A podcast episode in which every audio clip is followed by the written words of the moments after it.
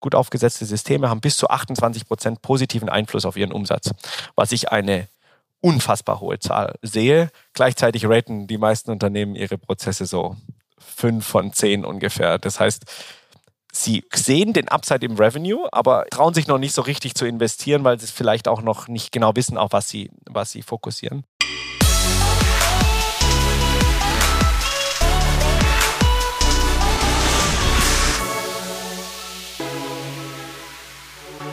Vertrieb, Vertrieb, Vertrieb, Vertrieb. Ein Thema, welches wahrscheinlich so umfassend wie auch vielleicht für manche Personen schwierig und undurchsichtig ist, aber doch eigentlich die Grundlage jeglichen Erfolges darstellt. Ich hatte vor einigen Folgen einen äh, interessanten Podcast mit Carsten Maschmeyer und der hatte dann auch nochmal gesagt, Vertrieb ist für ihn das zweite Gründen.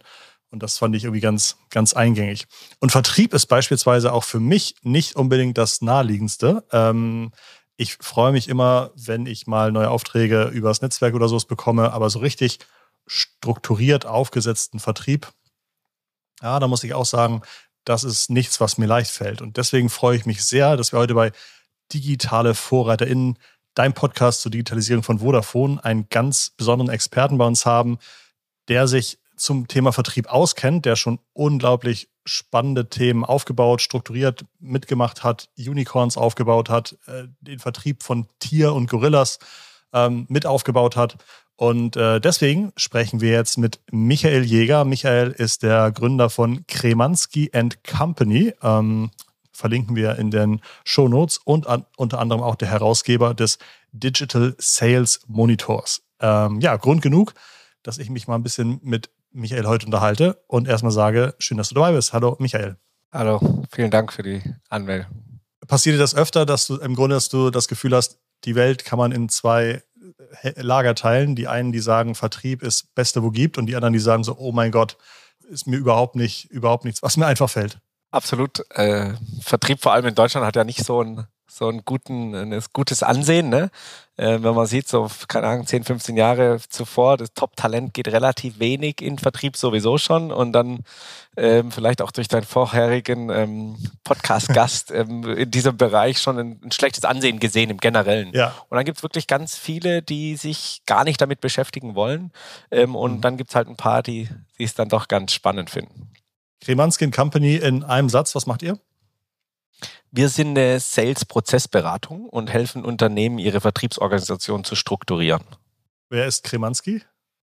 Kremanski ist die ist ein fiktiver Name, der der einfach daraus entstanden ist, dass ich einen Namen wollte, der unabhängig von mir ist, ja, und der im Kopf bleibt. Ähm, ein Name, der eine harte Endung hat, bleibt mehr im Kopf als eine weiche Endung. Viele Startups heißen sehr weich, ne? sehr rund, immer mit A und O am Ende. Und wenn man eine Unternehmensberatung gründet, ist man, ist es sehr fokussiert auf einen selber als Person. Und äh, eine skalierbare Unternehmensberatung äh, darf nicht auf mich fokussiert sein. Und deshalb habe ich mir einen fiktiven Namen ausgedacht, den man aber nicht mehr vergisst. Ähm, und bisher äh, können sich die Leute nach sechs Monaten zwar nicht mehr an meinen Namen manchmal erinnern, aber an Kremanski immer. Das ist natürlich ziemlich, ziemlich ideal. Ähm, ich habe vor zehn Jahren mal eine Beratung gegründet und da haben wir das ähm, nur bedingt hinbekommen, die irgendwie skalierbar zu machen. Insofern ziehe ich meinen Hut sehr, sehr tief, wenn das bei dir schon der Fall ist, dass die Kunden sich an die Firma erinnern und nicht an den Geschäftsführer. Das ist natürlich ziemlich cool. Hm, wann habt ihr angefangen und was hast du vorher gemacht? Ähm, ich habe gegründet vor vier Jahren Kremanski Company. Ähm, das heißt erstmal als Freelancer, ähm, einfach mit dem Hintergrund. Ich habe gesehen, dass sehr viele Vertriebsorganisationen von meinen Freunden, Kollegen ähm, immer die gleichen Probleme hatten. Kein Fokus auf Prozesse, hohe Unzufriedenheit, überschaubar gute Performance. Ähm, und so habe ich angefangen zu sagen, okay, ich möchte Unternehmen helfen, diesen diesen Bereich sozusagen besser zu strukturieren.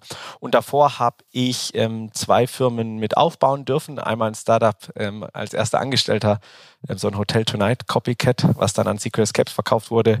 Ähm, da habe ich zwei Firmen gegründet. Ähm, einmal Today Tickets, ähm, so ein Event, äh, Restkapazitäten von Veranstaltungen. So, wir haben Rihanna, JC, Deutsches Ballett äh, verkauft mit Pro7 oder damals Epic Companies, ich weiß nicht, ob der das noch was sagt, ähm, als, als Hauptinvestor und ähm, dann nochmal eine Real Estate. Ist das sowas wie, wie, wie, die, wie die Nucom? Ja, Epic Companies war so ein Company-Builder von Pro7, der nur ein Jahr okay. äh, existiert hatte, 2013, mit äh, sehr viel Aufruhr äh, gekommen und gegangen ist, kann man sagen. Und wir waren nicht okay. inkubiert, sondern wir waren, wir hatten ein Investment. Und dann habe ich nochmal so einen Real Estate-Teil gemacht, ähm, eine, eine, Firma, die sich sozusagen spezialisiert hat, Hotels zu bauen, mit der Spezialisierung auf Nachverdichtung, also bestehende Gebäude, um aufzustocken. Ähm, und danach nochmal Lufthansa Innovation Hub und 99 Chairs im Vertrieb. Und was diese Firmen alle mir sozusagen beigebracht. Auf der einen Seite habe ich immer Vertrieb gemacht und auf der anderen Seite habe ich sehr viel Fokus auf Prozesse äh, legen müssen, weil wir nie besonders viel Geld hatten, um zu wachsen, hatten aber hohe Wachstumsziele. Und dann bei dem Real Estate-Thema auch ähm, habe ich sehr viel mit Besucherströmen ge gearbeitet. Das war mein Job sozusagen, das Innenleben zu strukturieren. Habe sehr viel gelernt über Prozesse und das ist das, was mir jetzt oder was wir jetzt sehr stark anwenden, ähm, prozessbasiert zu denken, um durch gute Prozesse sozusagen Ruhe zu bekommen und Transparenz zu schaffen. Prozess ist ja immer so ein Zauberwort, genau wie skalierbar. Hast du irgendwie einen einfachen Prozess als Beispiel, der im Vertrieb schon Gold wert sein kann? Ähm, absolut. Vor allem wollen die meisten, es ist ein Zauberwort, weil die meisten sich nicht so wirklich mit Prozessen beschäftigen wollen, beziehungsweise immer keine Geduld haben, ähm, damit äh, sich zu beschäftigen. Ich glaube, Prozesse ist als erstes mal, das ist nicht nichts Overengineering, ne? sonst einfach mal wirklich relativ geradlinig dran drüber nachzudenken, wie mache ich etwas? Und jetzt in Bezug auf Vertrieb, wie kriege ich meinen Kunden von Marketing generiert zu Sales Qualified, zu ähm, Angebot strukturiert, zum Angebotsclose und tendenziell zum, zum Onboarding. Wie mache ich das einfach, dass es ein geradlinige Durchflow ist? Also wann mache ich was? Also relativ ähm, ohne um die Ecke zu denken, darüber nachzudenken, wie ich den Kunden bediene. Und das ist das, ähm, was dann auch zum Erfolg führt. Also sagen wir mal einfach, ich generiere Marketing in Lead, ähm, und dann de definiere ich den Prozess auf der einen Seite, wann rufe ich ihn an, wie oft rufe ich ihn an, wann schreibe ich E-Mails und wie baue ich dann den Sales Funnel, also wie sind die einzelnen Phasen, in der der Kunde sozusagen ist. Also am Anfang muss er noch angerufen werden, dann habe ich ihn erreicht, dann habe ich einen Entscheider erreicht und dann habe ich ihn auf Interesse gesetzt. Zum Beispiel habe ich ihn qualifiziert, dann muss er Demo machen, dann kriegt er ein Angebot. Vielleicht habe ich da vor der Angebotsschreibung noch eine Business-Validierungsphase, dann habe ich noch mal eine Verhandlungsphase und dann habe ich Closed One zum Beispiel. Also ähm, relativ geradlinig da durchzudenken, wie ich, wie ich den Kunden da mache. Und das, und das ist das, was ich, was ich relativ spannend finde. Ähm, wir haben im Unternehmen ähm, wir beschäftigen uns sehr stark mit zum Beispiel der Produktentwicklung. Wir prozessieren die Produktentwicklung oder wir prozessieren auch sehr stark Marketing, ne, weil es sehr linear ist und sehr viel mit Geld zu tun hat. Aber im Vertrieb haben sehr viele die Erwartung, dass es, ohne dass ich groß drüber nachdenke, es einfach funktioniert. Und äh, das versuchen wir ein bisschen zu fördern, dass mal ein bisschen mehr drüber nachzudenken, was sind die Anforderungen, die ich brauche, um meinen Kunden bestmöglich zu bedienen. Wie grenzt du Marketing und Vertrieb voneinander ab? Ähm, also ich es, es, es, ist am Ende sozusagen eine Spezialisierung. Ne? Also wir haben eine Kundenbedienung end-to-end. -End. Ich würde es am, wenn ich es bauen würde für mein Unternehmen, würde ich es in ein Wachstums- oder Growth-Department setzen und dann habe ich einen Teil ähm, der Spezialisierung oder der Experten, die sind Lead generierend, ja, sei es Brand, sei es Performance Marketing, sei es SEO ähm, oder Content. Die haben halt sozusagen die Aufgabe, das erste Interesse des Kunden zu zu bedienen. Und dann habe ich den zweiten Teil, das ist sozusagen die Lead-Qualifizierung. Das heißt, mehr Fragen zu stellen, die ist dann, wenn möglich, schon über den ersten Kundenkontakt, weil dann erfahre ich auch mehr über den Kunden. Und dann habe ich den, den Lead-Closing-Teil, der sozusagen ähm, den Kunden zum, zum, also den potenziellen Kunden zum Kunden bringt. Und dann habe ich den Customer Success Teil, der ja auch damit drin ist, wie ich dann den Onboarding strukturiere oder den Kunden onboarde auf mein Produkt und weiter aktiviere. Und am Ende ist es eigentlich ein Commercial Bereich, der unterschiedliche der sehr sequenziell arbeitet und unterschiedliche Expertisen hat. Deshalb die Abgrenzung ist meines Erachtens nicht ganz so trivial und sollte auch nicht zu weit weg voneinander sein. Ja, verstehe. Ähm, oft oft habe ich eher mit der Marketingseite zu tun, in der Lead-Generierung. Und da ist es manchmal natürlich auch nur halb interessant, wie qualifiziert der Lead ist. Und ich glaube, spätestens dann auf der anderen Seite ist das Interesse dann deutlich größer, dass es nicht einfach nur irgendjemand ist, der Interesse hat, sondern vielleicht auch jemand, der tatsächlich äh, das Budget hat, das Bedürfnis jetzt hat und so weiter. Genau deswegen sollte das immer miteinander reden, Marketing und Vertrieb. Okay. Mhm. Ich gebe dir da vielleicht nochmal ganz kurz ein Gerne. Beispiel. Ähm, und zwar, warum es so wichtig ist. Also wenn Marketing und Vertrieb sequenziell ist, optimiere ich im Marketing auf Cost per Lead. Ne? Also welcher genau. Kanal generiere ich mit, zu dem günstigsten Preis und dann, wenn möglich, eine hohe Anzahl davon. Ähm, und dann werden diese Leads an Sales irgendwann übergeben, dann hat Marketing ihren Bereich abgeschlossen und dann fängt, fängt Sales an. Und dann irgendwann am Ende, nachdem der Sales durch ist, kriege ich dann ein Feedback zurück, vielleicht nach drei, vielleicht nach sechs Monaten, wie die Kanäle funktioniert haben. wenn ich die beiden miteinander verbinde, dann optimiere ich auf Lead-Qualität, weil ich nach 48 Stunden, wenn ich das in einem Streamline-Prozess im System habe, Feedback geben kann, wie gut ist die Qualität des Leads. Ne? Indem ich auf die Reach-Rate, also die, wie hoch ist die Erreichbarkeit auf den potenziellen Kunden und habe dann einen Prozess, wo ich die ersten zwei Tage halt zwei, dreimal anrufe. Und dann kann ich sehr schnell dem Marketing zurückspielen und dann geht es nicht mehr sozusagen auf den Cost per Lead, weil eigentlich ist es egal, ob der 50 Euro bei Facebook und 100 bei Google kostet.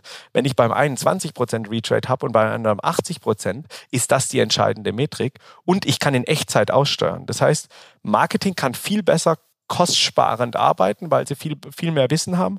Und Sales ähm, arbeitet effizienter, weil sie auf dem richtigen potenziellen Kunden anrufen, weil wir die ganze Zeit miteinander optimieren. Und deshalb ist es so wichtig, heutzutage diese beiden Bereiche sehr eng miteinander zu verbinden.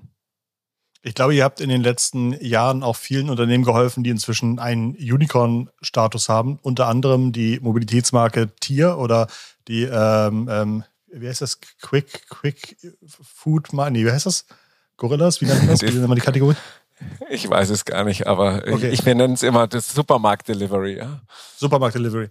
Ähm, äh, da geht es ja wahrscheinlich nicht darum, Leute anzurufen und zu sagen, dürfen ihnen mal eine Packung Butter nach Hause bringen oder dürfen wir ihnen mal einen Roller für die Tür stellen. Ähm, was sind da eure Aufgaben gewesen oder wie habt ihr da geholfen, Vertrieb mit zu beschleunigen?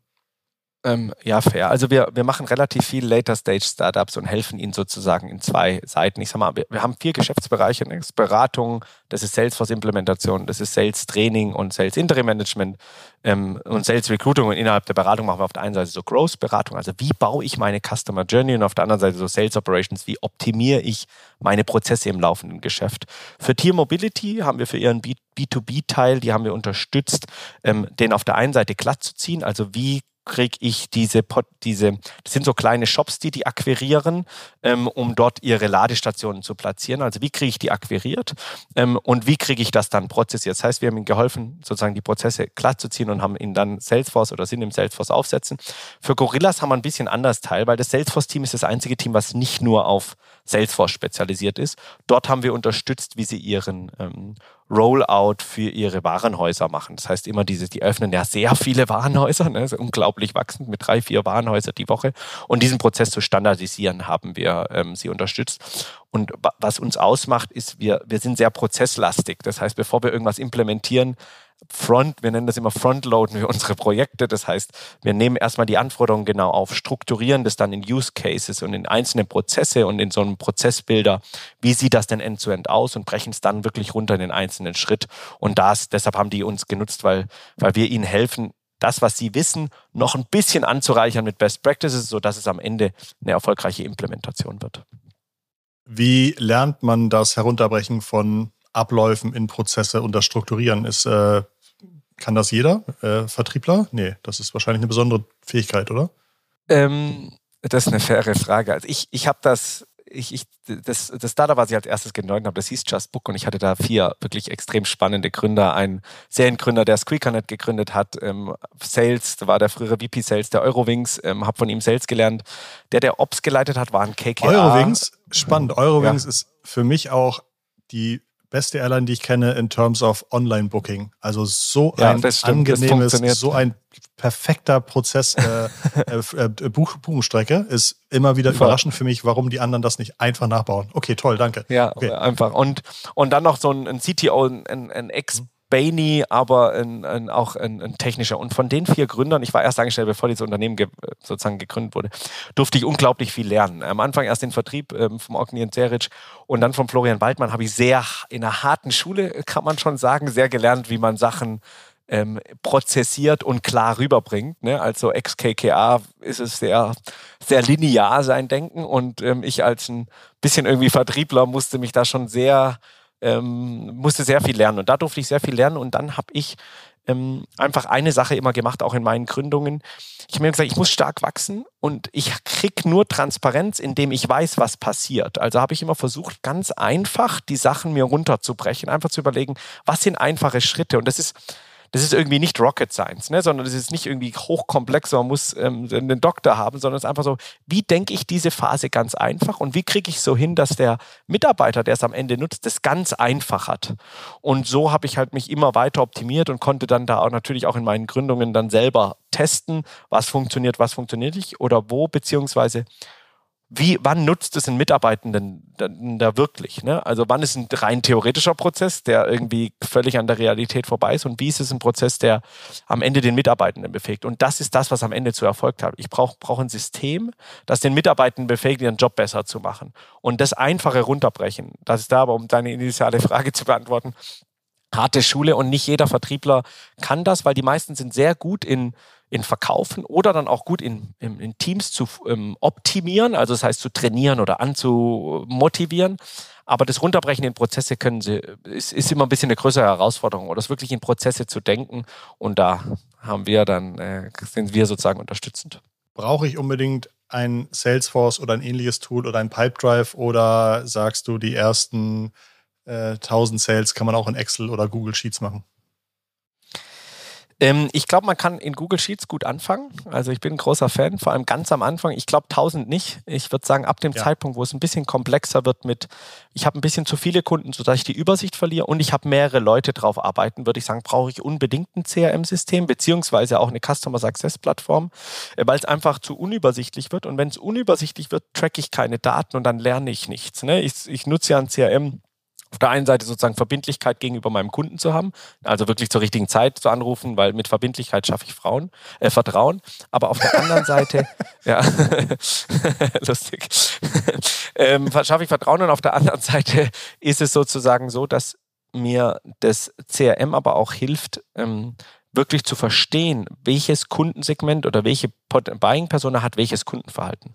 Und deshalb brauche ich das. Und was da ganz wichtig ist, um sagen wir mal, das Pipedrive, das Hotspot oder das Salesforce auszuwählen, muss ich mir erstmal Gedanken machen, was ich denn brauche. Also wie sieht meine Customer Journey end-to-end -End aus, um dann das Anforderungsprofil zu haben, um das richtige System auszuwählen. Weil das ist einer der größten Fehler, die wir sehen in, in, in den Unternehmen, ist, sie kaufen sich ein, ein System basierend, was es gut aussieht oder auf Preis. Und dann wird der Prozess in das System gepresst, ja, irgendwie und an dem System angepasst.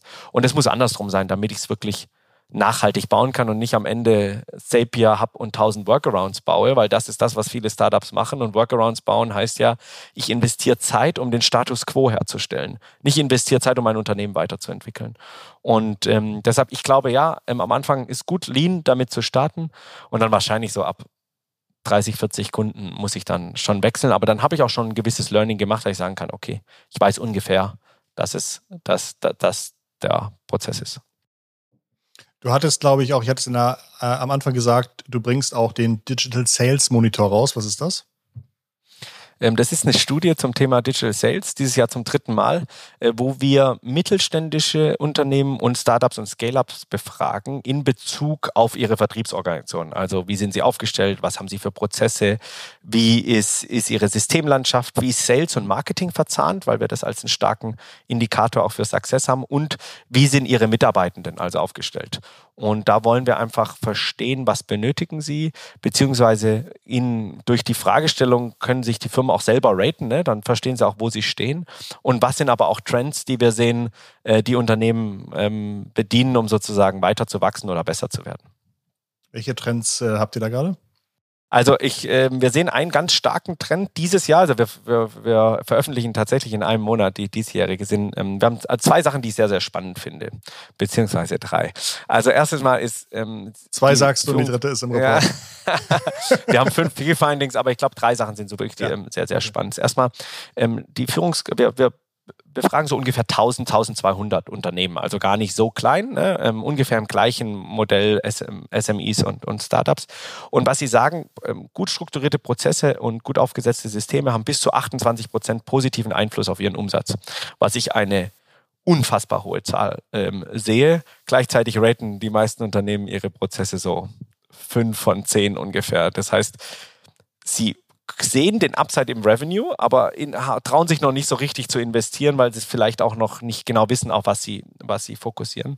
Ein extrem spannendes Finding, finde ich, ist, dass die Unternehmen, die ihre Prozesse über 8 von 10 geratet haben, also 8, 9 oder 10 von 10, haben in der Korrelation der Fluktuation eine extrem niedrige Fluktuation im Sales von 1 bis 4 Prozent, also durchschnittlich so 2 Prozent, gegenüber Unternehmen, die ihre Prozesse 5 um die 5 rum, also 4 bis 6 ungefähr raten, haben eine Fluktuation zwischen 11 und 15 Prozent, was sich durchschnittlich so auf 13,5, 14 Prozent auswirkt. Was schon eine enorme Zahl ist, ne? weil Fluktuation ist ein extremer Kostentreiber, gar nicht nur effektive Kosten, was der, was der Mitarbeitende kostet, sondern ähm, die potenzielle Lost Revenue, ne? Kundenbeziehungen, Wissen, ähm, und solche Thematiken. Und das ist natürlich ein sehr guter Trend.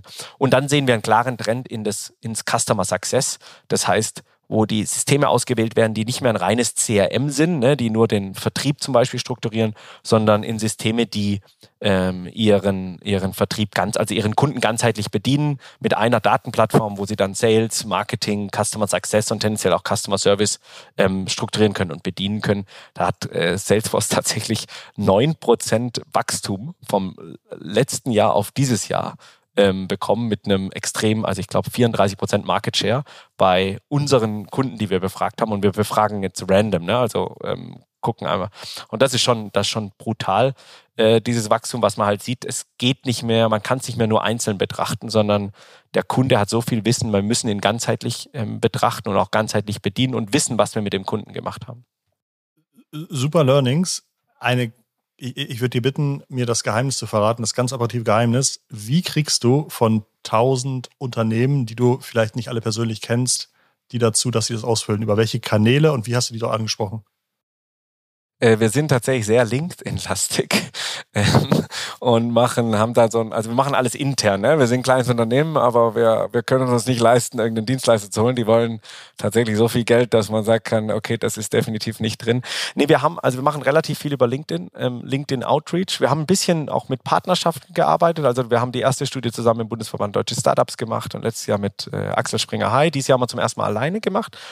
Und wir machen relativ viel Outreach. Also wir versuchen die proaktiv anzuschreiben, ein bisschen auch über gucken und dass unsere Kunden natürlich bedienen, aber die dann uns auch nochmal ein bisschen weiterempfehlen. Und würde ich sagen, so 30 Prozent sind aus unserem engen Dunstkreis, dass die ungefähr reinkommen und dann 70 Prozent aber tatsächlich Cold, Cold äh, Outreach. Ja, super, finde ich total gut. Ähm, wie viele von den Unternehmen machen B2B versus B2C? Weißt du das ungefähr? Ähm, vom Digital Sales Motor. Ich habe es nicht ja. ganz im Kopf. Ähm, ich glaube so, ich schätze mal so 70 Prozent B2B wahrscheinlich, 70, 80 Prozent. Wir haben wahrscheinlich auch relativ viele B2B-Hörerinnen und Hörer dabei. Hast du nochmal so ganz operative Tipps, wie man vielleicht bei sich selbst nochmal gucken kann, ähm, wenn man irgendwie einen Vertrieb auch managt oder mal vom Vertrieb wissen will, ob das alles schon perfekt läuft? Drei Sachen, auf die man achten kann oder zwei Fragen, die man stellen kann oder zwei Dinge, die jeder im Grunde nochmal umsetzen kann. Gibt es sowas? Ähm, ja, also es ist nicht, ja, ich glaube schon. Also ich glaube, was ganz, ganz wichtig ist, kann ich in, wenn ich in meinen, meinen Vertrieb in Phasen strukturiert habe, ähm, kann ich aus jeder Phase auf ersten Blick lesen, was der Status des Kunden ist. Ja, das ist so eine Sache, weil ganz oft sind, sagen wir mal, den klassischen Funnel angeht, der sollte von oben nach unten, jede Phase sollte mich näher zur Close von der ähm, von der Probability, also von dem Prozentsatz bringen. Ganz oft haben wir dann nicht eindeutige Phasen. Das heißt, ich muss mir jeden einzelnen Kunden nochmal individuell angucken. Dann, wenn das so ist, dann kann ich da optimieren. Weiß ich meine Conversion Rates? Also weiß ich tatsächlich Lead zu Reach, Reach zu, zu Demo oder zu Sales Qualified, Demo zu Angebot, Angebot zu Close. Und das sollte ohne eine Analyse passieren, ja, weil das ist Zahlen, die ich in Echtzeit eigentlich haben möchte. Und dann zum Beispiel etwas, was wir sehr stark sehen, weil ich versuche immer Prozesse für Mitarbeiter zu bauen oder Mitarbeitende, die, damit die bleiben. Und der größte Fluktuationsgrund ist ähm, ungleiche Erwartungen zwischen Mitarbeitenden und, und, und Unternehmen und habe ich klar gesetzt, was ich von meinen Mitarbeitenden erwarte. Das heißt, habe ich meine Job Description klar definiert, habe ich Ziele darin da klar definiert, weil das schon einen Unterschied macht, ob ich jetzt eine Million Umsatz machen, eine halbe Million oder zwei Millionen machen muss. Ähm, und habe ich zum Beispiel mein Onboarding so strukturiert, dass es klar ist, was muss ich bis zur Probezeit, Ende der Probezeit erreicht haben, damit es eine klare Entscheidung, was, was erwarte ich im ersten Jahr, im zweiten Jahr. Weil wenn das miteinander klar gesetzt ist, habe ich viel zufriedenere Mitarbeiter und damit bleiben sie länger. Und das einzige Ziel sollte sein, wir wollen Mitarbeitende langfristig ähm, haben. Und vielleicht der letzte Punkt, habe ich ein gutes Onboarding, weil ähm, für unsere Mitarbeitenden, aber auch für unsere Kunden, weil was die meisten vergessen ist oder immer nur anschauen im Sales, sie gucken sich immer nur die Akquise an und wählen alles für die Akquise aus. Aber wenn man uns die Customer Journey anguckt, ist die Akquise vielleicht 20, 30 Prozent und der Customer Success, das heißt Onboarding, Aktivierung, weiterer Ausbau, eigentlich so 70, 80 Prozent. Und das ist der viel entscheidendere Teil, weil da verdiene ich wirklich Geld. Ähm, und wenn ich mir einen Kunden oder meinen Mitarbeiter richtig onboarde, dann haben die viel mehr Ruhe. Ne? Dann kann ich auch mal was falsch machen. Wenn ich das am Anfang alles nicht so gut mache und die am ersten Tag schon ein schlechtes Gefühl haben und dann nach zwei Wochen auch ein schlechtes Gefühl haben, dann haut natürlich jeder Fehler, den ich mache, extrem rein. Ne? Der kratzt an meiner Emotion, an meinem Vertrauen. Und ähm, das sind einfache Sachen, die ich gut strukturieren kann. Und das ist das, was viele vergessen, den Customer Success. Ich würde sehr starken Fokus darauf legen, habe ich das gut strukturiert und gebe ich meinen Kunden das bestmögliche Gefühl, weil nach der harten Akquise sie direkt wieder zu verlieren. Es gibt so eine Studie, ähm, mir fällt gerade der Name nicht ein, wo die sagt, 89 Prozent der Firmen im SaaS-Bereich sind unzufrieden mit ihrem Onboarding. Was brutal hoch ist, finde ich. Aber was wir klar schon auch sehen, die meisten Firmen haben keinen besonderen Fokus auf Customer Success am Anfang, sondern es kommt dann irgendwann, wenn ich dann so 300, 400 Kunden habe. Aber ich will doch eigentlich mit den ersten 300, 400 Kunden genau sprechen, weil da kriege ich mein Feedback und ich kriege das eben nicht in der Akquise, ich kriege das im operativen Geschäft. Was läuft gut und nicht schlicht gut. Deshalb habe ich einen guten Customer Success und wenn nein, wie kann ich den gut machen? Das hat mir sehr gefallen, waren sehr schöne Antworten dabei. Vielen, vielen Dank. Ähm, super actionable für mich. Danke. Ähm, gibt es Unternehmen, die du bewunderst, ob ihren, ihres guten Vertriebs?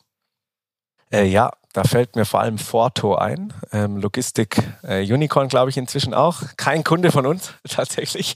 Ähm, aber oh ja, das hätte ich dazu sagen müssen. Kein Kunde von euch, bitte. ähm, die sind wirklich sehr fokussiert von Anfang an drauf gewesen, ähm, das gut zu strukturieren, haben sich sehr schnell auch Support geholt, ähm, um wirklich besser zu werden. Wie können sie ihre Prozesse machen? Haben sehr sequenziell gearbeitet, also mit Spezialisierung für was, haben einen sehr guten Customer Success und haben natürlich auch in, äh, vor drei Jahren oder vier Jahren schon eine riesige Sales-Organisation gehabt als kleines Unternehmen und machen das wirklich sehr, sehr gut, sehr datenbasiert. Ähm, und wenn ich mit Mitarbeitenden dort spreche, ähm, dann kann man sagen, die sind auch sehr happy. Und äh, ich glaube, dass halt Sales ein toller Job ist und ähm, dass nur die Leute unhappy sind, weil sie unstrukturiert arbeiten müssen und auch unfair behandelt werden. Und bei denen sieht man, dass die, dass die, die, die Mitarbeitenden sehr, sehr happy sind und der, der Mike Wax das äh, äh, sehr, sehr gut macht, also sehr viel Fokus drauf gesetzt hat. Wahrscheinlich sprichst du mit den Mitarbeitenden, weil ein, ein Branch bei euch ja auch ist, ähm, Vertrieb aufzubauen und bei der ähm, Teamaufbau mitzuhelfen, oder? Also ich habe tatsächlich mit äh, Porto haben wir ausgeklammert, weil ich äh, den, den, den Michael ganz gut kenne und wir da nicht, nicht in solchen nahen sozusagen wildern wollen. Ähm, aber wir haben halt immer wieder Kontakt. Das Berlin ist ja ähm, jetzt schon, Startup-Welt ist schon nicht so groß und Berlin ist auch nicht so groß. Ähm, und man hat halt dann immer wieder Überschneidungen und das ist echt, Feedback ist wirklich ähm, außergewöhnlich gut, muss man sagen. Wie sollte ich äh, meine Mitarbeiterinnen und Mitarbeiter überhaupt motivieren und entlohnen im Vertrieb eigentlich?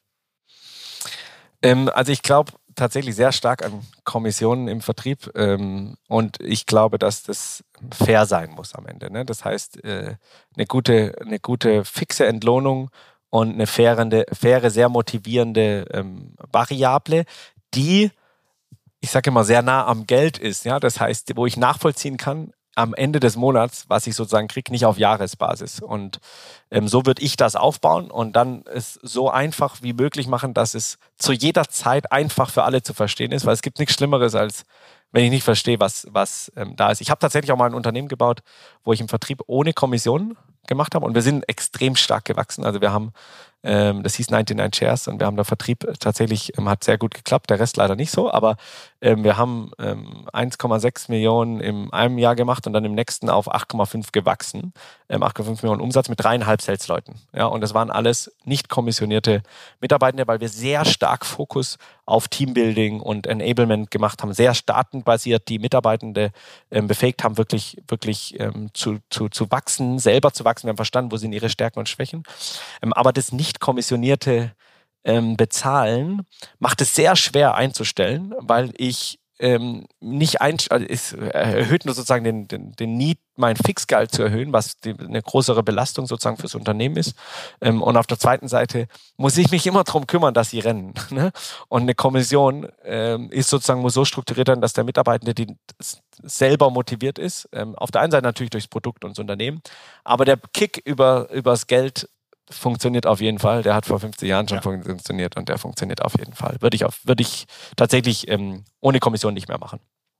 Das heißt, wenn jetzt zum Beispiel eine Mitarbeiterin oder Mitarbeiter 2200 Euro Fixkosten im Monat hat, die er oder sie netto verdienen muss, würdest du dann das Fixgehalt im Unternehmen ungefähr dort ansetzen, damit man sagt, sonst macht die sich die ganze Tag Gedanken, woher er oder sie das Essen bekommt, oder muss das Fixgehalt ein kleinen Tick drunter sein, unter dem, was die Person Minimum braucht, um äh, sich kein Geld von den Eltern borgen zu müssen? Ähm, ich würde das Gehalt tatsächlich unabhängig von der einzelnen Person machen. Ich glaube, dass ja. es sehr wichtig davon, wichtig darum ist. Ich baue keine Prozesse für Personen und ich mache auch keine Gehaltsstrukturen für einzelne Personen, sondern ich würde das immer linear machen. Das heißt, was ist die Position? Was sind die Ziele? Weil das sehr abhängig, ne? Also, wie viel Umsatz muss ich machen? Was ähm, spielt auch ein bisschen im Markt. Ne? Wir sehen ja in den letzten zwölf Monaten extreme Gehaltssprünge, ähm, was es sehr schwer macht, weil die Ziele entsprechend auch hochgehen. Ich glaube, da werden wir ein bisschen Fluktuation sehen in ein paar Monaten, weil manche Mitarbeitenden zu wenig Erfahrung haben, um solche hohen Ziele entsprechend ihrem Gehalt zu bekommen. Würde einfach sagen, guck mal, es muss ein faires Gehalt sein, also für uns auch, wen wir einstellen. Ich stelle niemand ein, was, weil jemand was fordert zum Gehalt, sondern ich schätze die Person ein, was für ein Skill-Level ähm, evaluiere dann sozusagen ihre Position oder seine Position, gibt dann ähm, ein, ein, standardisiertes ähm, Gehaltskonstrukt, natürlich mit ein bisschen Verhandlungsmöglichkeit, aber in, in Batches, weil damit schaffe ich sozusagen Gleichheit und kann es auch hinkriegen, dass, dass es in, im Team funktioniert, ähm, unabhängig davon. Aber ich, ich, es sollte natürlich schon sein, dass der Mitarbeitende sich sehr klar darüber ist, was er oder sie verdienen kann ja, und was dann auch realistisch ist. Ja, wenn ich natürlich zu krass hohe Ziele mache, mein Produkt kann das gar nicht und wir merken nach drei Monaten, das, was ich versprochen habe als Arbeitgeber, geht gar nicht, ist nicht aufzuhalten, ist sozusagen gar nicht zu erreichen, weil es gar nicht unbedingt am Mitarbeitenden hängt, dann ist das unfair. Es führt auf jeden Fall zu Fluktuationen. Deshalb, beide müssen sich schon klar sein, was zu erwarten ist und dass es halt fair ist. Wie schätzt du oder wie kannst du evaluieren, ob ein Unternehmen guten Vertrieb macht? Also durchläufst du einfach die ganzen Stationen und spielst vor, du bist einfach mal ein Interessent oder gibt es da auch noch andere, gibt es da Tools, mit denen ich irgendwas von außen sehen kann? Ähm, also wir tatsächlich gucken uns ähm, die Prozesse an. Das heißt, wir machen, wir nennen das Due Diligence oder Vertriebsorganisationsanalyse und machen, machen so drei Sachen ähm, hauptsächlich. Wir gucken uns, wie ist das System aufgesetzt, wie ist die Datenqualität und wie wird das System genutzt, ähm, weil da man sehr stark sieht, wie gut sind die Prozesse und wie passt das. Wir führen strukturierte Fragebögen mit den Mitarbeitenden, ohne dass die vorbereitet sind, sodass die einfach mal erzählen aus dem Nähkästchen und machen das mit Mitarbeitern, Teamlead und, und Head-Off und dann sehen wir, gibt es Diskrepanzen. Ähm, und dann schauen wir uns eine Sache sehr stark an, ähm, was sind Targets und Buying-Personas ähm, und passen die zu den Verkaufsunterlagen und Verkaufsargumenten. Und daraus kann ich schon mal sehen, äh, kann ich sehr stark sehen, ist das gut oder ist das schlecht und ähm, kann auch sehr schnell eigentlich Empfehlungen geben, sozusagen, was das passt. Das hilft dem Unternehmen schon mal so einen objektiven ähm, Blick drauf zu haben. Manchmal jemand, der keine Emotionen hat, der keine Ziele in dem Unternehmen hat, ist schon mal, ist manchmal ein bisschen hart, weil wir schon sehr direkt in der Kommunikation sind. Aber das ähm, gibt einem sehr gutes ähm, sozusagen Bild und man weiß, an welchen Stellschrauben man, man sozusagen achtet. Ich sag mal, viele sind auch einfache Fragen, die man stellen kann. Und das ist wirklich ein bisschen über KPIs. Ähm, welche Zahlen habe ich im Kopf? Ein guter Vertriebsleiter, der oder Leiterin, die, die sozusagen die ein gutes System haben, also die Transparenz durch Struktur geschaffen haben, müssen nicht nachschauen ihre KPIs. Ne? Und KPIs sind halt schon die Key Performance Indicator, nicht alle Zahlen, ja, aber was sind wirklich Indicator, die mein Business treiben, die habe ich im Kopf, weil heutzutage datengetriebener Vertrieb bringt mich einfach ähm, extrem viel weiter und macht mich schneller und gibt mir ein Competitive Advantage. Und wie würdest du, welche Tipps würdest du mir geben, wenn ich von außen den Vertrieb meines Wettbewerbers mal äh, durchleuchten möchte? Sehr gute Frage. Ähm, ich finde es immer spannend, mal anzurufen. Ja, also mhm. einfach mal keine Angst zu haben und einfach mal das, das, das durchlaufen. Einfach mal gucken, was, was machen die denn, wo, was haben die denn für Performance-Marketing-Kanäle, wo, wie rüber generieren sie ihre Leads und was passiert, wenn ich zum Beispiel mich abseine? Wie schnell wird, werde ich angerufen? Ne? Ähm, was sind die Argumente? Was stellen die mir Fragen? Wie ist denn Ihr Vertrieb aufgebaut? Ne? Ist es SDA, also Qualifizierung, dann Account Executive, Demo, Dealflow? Gibt es einen Customer Success? Und kann da einfach mal, mal mit, drüber, mit, mit drüber, drüber schauen, was die da so machen. Also ich, wir tatsächlich gucken jetzt selber wenig auf das Competitive Wert, weil das einfach zu viel ist und zu viel Ablenkung. Aber ich glaube, als Softwareunternehmen würde ich auf jeden Fall schauen, was andere machen, weil alle haben, alle sind smart, ne? Und alle machen bestimmt irgendwas, was, wovon man lernen kann. Und ich bin großer Fan, einfach Fragen zu stellen und einfach zu machen, weil da lerne ich am, lerne ich am meisten. Es ist, glaube ich, auch ein großer Trend heutzutage, irgendwelche Mindset, äh, Weiterbildung zu machen, auf Workshops zu gehen, Seminare zu machen, wo man dann irgendwie sich selber dann irgendwie seinen Erfolg visualisiert und dadurch besseren Vertrieb macht oder mehr Kunden zu äh, bekommt oder sowas. Hm, hältst du davon was oder also ich bin nicht, ich bin nicht so ein, so ein ABC-Fan, ne? So mhm. Always Be Closing Workshop, halber Tag oder ein Tag und dann mhm. wird es wird es komplett funktionieren. Ich glaube sehr stark ähm, an, wie gesagt, an zwei Sachen. Also ich glaube auf der einen Seite erstmal mit Prozessen und Strukturen schaffe ich eine Grundlage und ähm, was zu verstehen. Das heißt, ich verstehe, was gut und schlecht läuft und kann damit agieren. Und auf der zweiten Seite glaube ich ähm, an Nachhaltigkeit. Das heißt, wenn ich jemand was beibringen will, muss ich das regelmäßig machen. Das heißt, lieber habe ich eine halbe Stunde mit einem Mitarbeiter alle zwei Wochen für acht, acht Wochen oder sowas oder, oder drei Monate, anstatt einen Workshop zu machen, weil dann kann ich den Mitarbeitenden regelmäßig Feedback geben, kann ihm oder ihr Aufgaben geben und kann sie tendenziell on the job trainieren. Ähm, und das gleiche mit Teamleads und mit, mit, mit Führungskräften. Ähm, regelmäßig sozusagen die, die weiterzuentwickeln ist sehr gut. Ich glaube, es ist ähm, extrem gut, sich weiterzubilden zu wollen. Ne? Den größten Return on Investment haben wir auf Bildung, mal unabhängig ähm, von welchem Thema. Es darf nur nicht so, im Vertrieb gibt es sehr viel so, ne, so Sales-Trainer, die so, so mhm. Sally, Sally-Training machen. Ähm, und Einwandbehandlung. Das, ja, genau. Das ist schon mal wichtig. Ne? Also der Teil ist schon mal wichtig, das auch zu lernen.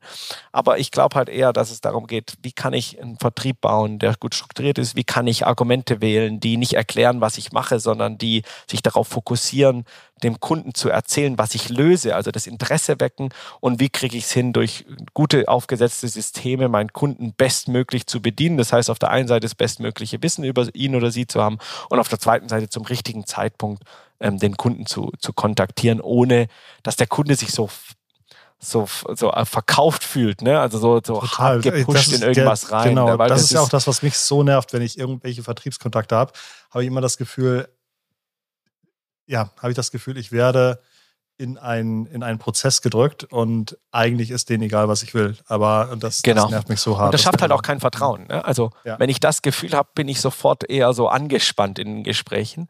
Und wenn ich es aber schaffe, sozusagen, sozusagen, schau, ich löse das für dich, dein neuer Status quo mit mir oder mit meinem Produkt ist das. Und ich zeige dir noch mal bei drei anderen Firmen, wo wir es gelöst haben. Ich kann auch gerne Intro machen, dass mal mit denen quatscht. Dann kannst du dir direkt eins zu eins Feedback holen, wie es mit uns ist. Und dann gehen wir mal rein, was du wirklich brauchst, was, und ich gehe ein bisschen mehr in deine, wirklich deine Herausforderungen und stell dir Fragen darüber, darüber baue ich ähm, wirklich Vertrauen und darüber schaffe ich auch Verständnis, dass ich dir überhaupt was Richtiges anbieten kann. Und was halt ganz viele machen, wir sehen es ja auf LinkedIn und Co., ähm, so dieses ich kriege irgendwelche Nachrichten, ähm, du atmest Luft, ich atme Luft, lass mal miteinander sprechen und dann ja. ähm, und dann kommt am in der nächsten Message sofort so ein so ein harter ja. Sell von von irgendwas. Also was ist die Erwartung? Ne? Also das macht keine Personalisierung, keine keinen Mehrwert bringen und daran glaube ich einfach gar nicht. LinkedIn ist glaube ich auch das und auf jeden Fall bei mir das Social Network, auf dem ich am meisten Menschen geblockt habe. Also andere Meinungen auf Facebook und, und Instagram stören mich nicht so, aber bei LinkedIn habe ich ja, mich aber LinkedIn so hat sich, also LinkedIn ist schon hart. Ist ein tolles Tool auf der einen Seite, aber es wird schon sehr ähm, missbraucht und man, was, was überraschend daran ist, ist in dieser ganzen schriftlichen Kommunikation, dass die Leute nicht drüber nachdenken. Also wenn ich eine E-Mail krieg oder eine Nachricht, die einfach nicht zu mir passt, ja, oder die, die mir im ersten, ohne mich jemals zu mir gesprochen zu haben, mir irgendwas verkaufen will, aus welcher Weise nehme ich die, also worauf nehme ich an, dass das funktioniert? Ja, also, dass das jetzt das Interesse des Gegenüber, ich will das ja selber nicht bekommen. Und das ist so ein bisschen, das muss man sagen, ist auch echt unverständlich. Oder wenn Sie mir eine E-Mail schreiben, hey, ich habe, Herr Jäger, ich habe Ihnen letztes, letzte Woche eine E-Mail geschrieben, konnten Sie draufschauen? Ja. Ah jetzt, jetzt hast du meine Aufmerksamkeit und dann ja. verschwendest du sie, damit zu ja. fragen, ob ich die letzte E-Mail gesehen habe. Schreib mir doch dann wenigstens irgendwas, was mir einen Mehrwert bringt, was tendenziell mein Interesse erhöhen könnte, dass ich vielleicht sogar antworte und dich nicht direkt lösche. Mein absolutes Lowlight dieses Jahr war eine LinkedIn-Sprachnachricht von einem neuen Kontakt. Und äh, die schrieb mir dann, also die, die Sprachnachricht war dann: Hallo Christoph, ich falle mal gleich mit der Tür ins Haus. Wie spannend ist das Thema Ernährung und Abnehmen für dich? Ähm, ich hoffe, äh, ich treffe damit einen Nerv bei dir und äh, melde dich mal und so weiter. Und ich dachte so, was, was für eine Scheiße. Person, die ich nicht kenne, Thema, auf das ich keinen Bock habe, Sprachnachricht, die ich eh noch hasse. Äh, ja. ja. genau. Völlig, völlig fair. Also ich finde auch LinkedIn ist, ist, also und genau da kann man halt gegenwirken. Ne? Also wenn ich verstanden habe, wer du bist, wenn ich verstanden und das als Segment, ich muss ja dich nicht als Individuum kennen, aber keine Ahnung, arbeitest ja. du in HR, habe ich gewisses Verständnis, arbeitest du in einer gewissen Größenordnung, habe ich ein gewisses Verständnis und darauf kann ich schon was bauen, was auch teilautomatisiert wegen mir ist, ja. Aber was das Interesse weckt, wo ich einen Mehrwert schaffe und wo ich nicht so verkaufend bin, ja, am Ende verkaufen Verkäufer und keine Berater. Also ich glaube gar nicht an dieses, wir sind so soft und reden immer nur drumherum. Ähm, das schafft mhm. keine Augenhöhe, weil dann bin ich immer nur ein Bittsteller. Ich bin schon so, guck mal, ich habe hier ein Produkt, ich glaube, ich kann das für dich lösen. Schau es dir mal an, geh mal weiter. Und wie sieht es jetzt aus? Ne? Also, mach, möchtest du das kaufen oder nicht? Oder was ist der nächste Schritt? Sodass man schon auf Augenhöhe und lieber No als ein Maybe. Ne? Wir wollen halt closen und nicht, und nicht das Ding. Aber das muss schon so aufgesetzt sein, dass es für den anderen einen Mehrwert bringt. Und die meisten bringen nicht so viel Mehrwert, muss man sagen. Meine letzte Frage an dich. Ähm, was war das Kurioseste, bei dem du im Vertrieb helfen durftest? War das kurioseste Produkt oder vielleicht Firmengeflecht oder Ergebnis? Was ist da an kuriosen Sachen passiert? Also, das ist, eine, das ist eine spannende Frage, muss ich kurz drüber nachdenken. Also wir haben wirklich, was, was für uns oder für mich sehr, sehr spannend ist, ich, dadurch, dass wir so eine Hands-on-Beratung sind und nicht sagen wir mal, Präsentationen und Bildchen bauen, sind wir sehr, sehr tief drin. Und was immer sehr, sehr spannend ist, ist zu verstehen, wie Sachen gebaut wurden. Ja, also warum wurde jetzt dieser Prozess in irgendeiner Weise so, so aufgesetzt?